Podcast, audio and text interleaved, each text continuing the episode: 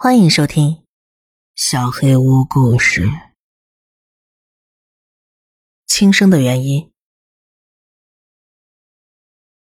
这是一位三十来岁的男性给我讲的故事。他叫做国风，在一家居酒屋偶然闲聊时，我得知他在图书馆工作，还在大学兼任民俗学讲师，真是中了大奖啊！我立时双眼放光，与他攀谈起来。询问起在民宿调查中有无什么特别经历时，他说起跟自己一位朋友相关的经历。国风在大学时期有一位关系不错的朋友，姑且称其为犬四。犬四的老家在距离东京两小时车程的乡下，因厌倦乡村生活，又或者单纯的向往大都市，他毅然决然选择到东京读大学。二人初相识是在迎新欢迎会上。大家都喝到烂醉发疯，只有他们二人还算清醒。交换了一个眼神，二人便结伴到吸烟区吞云吐雾起来。此后一段时间，他们经常约出来小酌一杯。大学毕业之后，犬司顺利进到某家公司，朝九晚五的当起了社畜，似乎急于攒钱买一套属于自己的房子。国风则想继续深造，于是一边做着兼职，一边继续研究民俗文化。哪怕拥有了各自的新生活，但只要其中一方主动联络，他们还是会抽空与对方喝一杯。而某天开始，国风突然联系不到犬饲了。开始还以为犬饲工作繁忙，没有多想，但不久之后，同期毕业生的烂群组突然开始传起，犬饲好像自杀了。国风忍不住了，自杀？怎么回事？我怎么没听说？听说辞职回了老家，之后没多久就自杀了。太可怕了吧！喂，这种事情可不能开玩笑的。呃，我能证明不是玩笑。啊？怎么证明？我跟他同公司，但是我在人事部，跟他实际上接触不多。有特别写明是什么原因了吗？是有附上病历之类的。但是实际上的原因，我也不便深究吧。黑心企业下的牺牲者呀，犬司的业绩一直都是平稳增加的，看上去跟这没什么关系。搞反了吧？现在条件这么严峻，还能平稳增加？难道是被压榨了？总之，不论如何，为死者祈福吧。看到群组对话的当下，郭峰其实有些怒不可遏。但当他冷静下来，重新读过一遍“病例”两个字，勾起了他的回忆。从大学时期，犬饲的行为就有些怪异。明明两人上一秒还在吸烟区谈笑风生，没踩到他什么雷点，下一秒他就脸色一沉，直接踩灭烟头，转身就走。而且这还不是偶发事件，而是常态。郭峰曾经问过犬饲。为什么？他只是满脸不好意思地说：“啊，真是抱歉，只是身体突然非常不舒服。如果我以后又这样了，请不要介意。那你还好吧？要不要去医院检查一下？啊，有时间我会去的。这当然也不是想跟国风保持距离而使用的什么特殊手段。再次见面时，犬饲会一脸严肃的向国风赔不是。”久而久之，国风已经习以为常，没特别放在心上。想到此处，他有些后悔起来。如果当时时常关心犬饲的病况，是否能挽救他的生命呢？国风给犬饲老家打去电话，确认了他的死讯，然后向图书馆请假，开车来到了犬饲老家。上完香之后，国风想知道。犬饲身上到底发生了什么？又是否真的是自杀？他便谈起犬饲之前那怪异的行为，家人们也向国风道出了实情。自打中学时期，犬饲便偶尔会身体猛然一震，停下手上的事情，对着一个点凝视，就像突然看到了什么似的。当家人们询问起他的状况，他又会摇摇头，可能是看错了。犬饲的家人并没有给他任何课业上的压力，郭峰也感觉到了，他们一家对孩子的态度是很包容开放的。然而进入高中之后，犬饲这样的行为愈发频繁，甚至在与人谈话的途中会突然转身离开，人际关系上也出现了不少的误解和摩擦。后来，在班主任老师和家人们的支持鼓励下，犬饲道出了原委。原来自初中开始，只要犬饲一望向远处，就会看到一块突兀的黑影伫立在远方。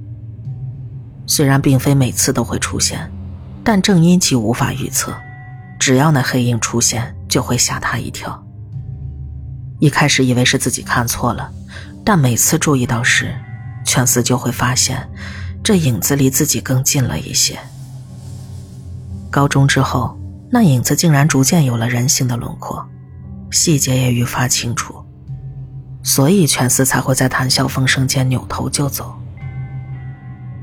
那是一个长发女人，穿着带有蕾丝花边的蓝色碎花连衣裙，她的脸上带着笑容，但那个笑十分的不真诚，如同假人一般，没有任何的生气。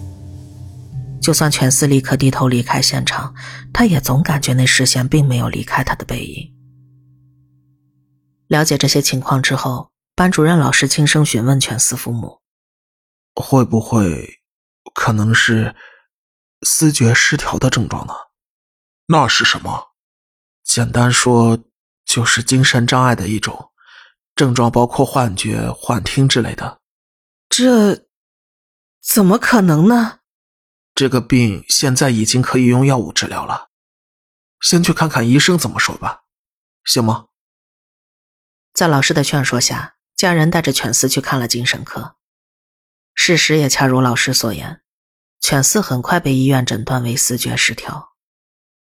原因可能是青春期的自我压力，或者是睡眠不足等诸多因素干扰的后遗症。精神科医生安慰他们，这是常有的病状。不用过于担心，并给犬饲开了处方，让他每晚定时服用，配合充足的睡眠和适当放松，症状很快就会缓解的。包括犬饲在内，所有人心中的大石都放了下来。不成想，女人并没有停止靠近。高中毕业前最后一次看到，那女人站在远处平交道的对面。犬饲身心俱疲，只好选择到离家最近的大都市上学，试着用来往的人潮冲散那女人的身影。居然真的有好一阵子没再见到那个女人，可惜，也只是好一阵子而已。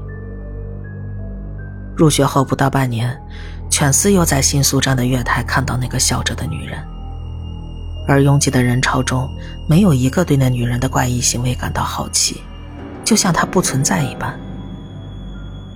好在，可能东京人气旺盛，犬饲没有高中时那么心慌了。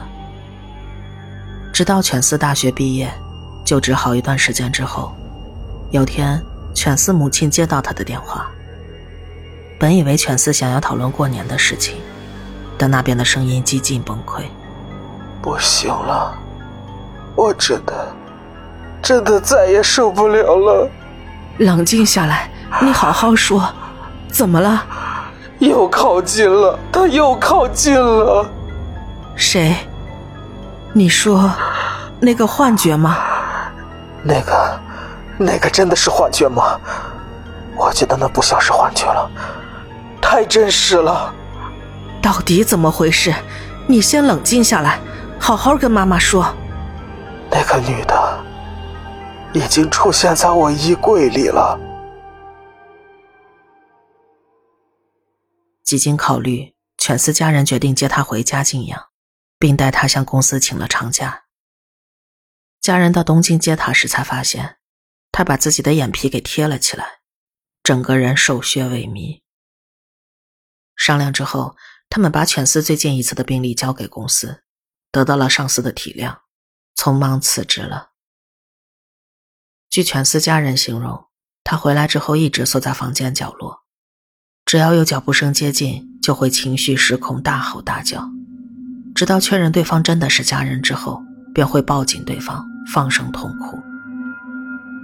这么下去不是办法，家人们狠下心，决定把犬饲送到精神病院做长期治疗。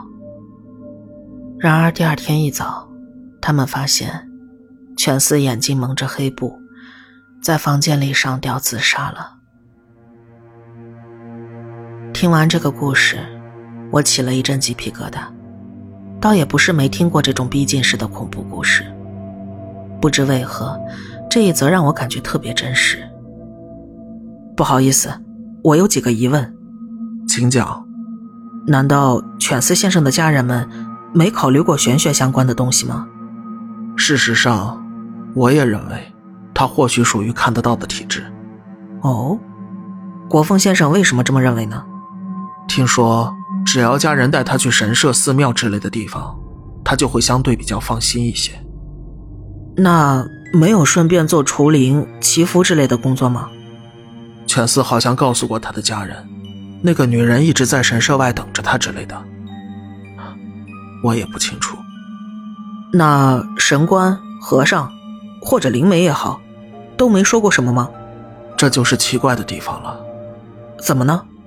他们都说没感应到什么不好的东西缠着犬饲，难道是诅咒？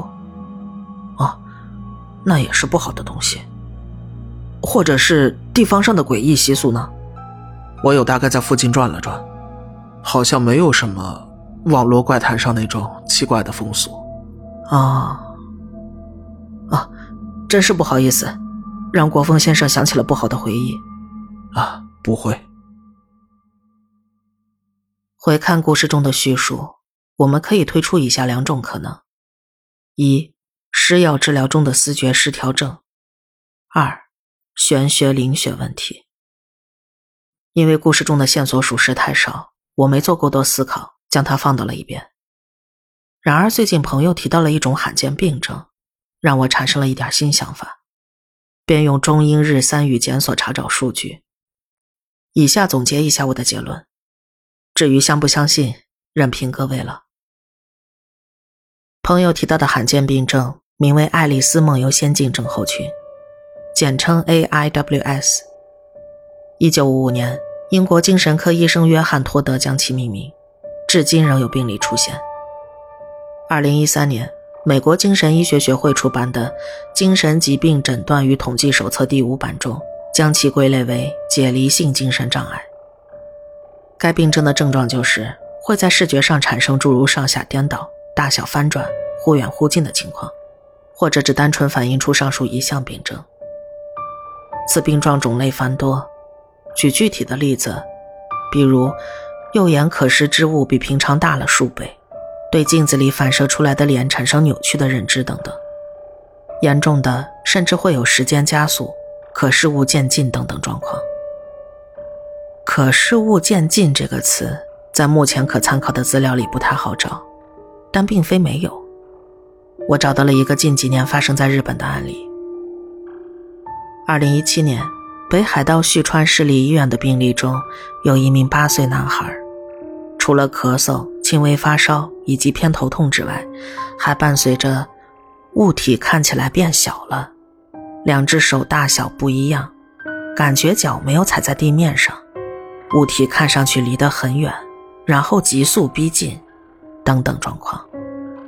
值得注意的是，男孩发病第一天的记录，突然在半夜开始大哭，并喊道：“抱紧我，我很害怕。”母亲以为是夜惊，便一边安抚孩子，一边询问怎么了。我看到一团白色的东西往我这里靠近。转至精神科之后。男孩很快被诊断为 AIWS，并开始持续接受治疗。康复之后观察三年，没有再次发病。其实，不管是哪个国家的医学文献，对于该病症的报告中，基本都表示多诱发于儿童时期，且多为暂时性的。因此，除了精神科之外，也会被同时归类在小儿科。成年人发病通常会伴随持续性偏头痛。或者其他病毒引发的脑炎、癫痫、思觉失调症等。此外，还有外在诱因，比如服用致幻剂，也可能间接导致罹患 AIWS。目前绝大部分病例都是因感染人类疱疹病毒第四型所引发的中枢神经发炎诱发了此症状。有意思的是，目前全世界超过百分之九十的人都感染此种病毒，且感染后无法排除。只要有适当的诱因，都存在发病的可能。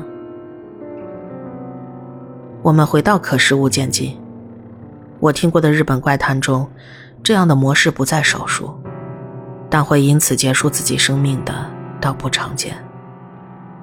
但他们存在一个共性，就是。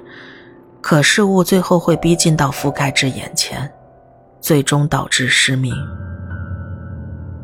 不知道故事中的全四是否因为那个女人已经到了极度逼近眼前的关系，受不了这种精神折磨，才选择用黑布蒙上眼睛，上吊自杀的呢？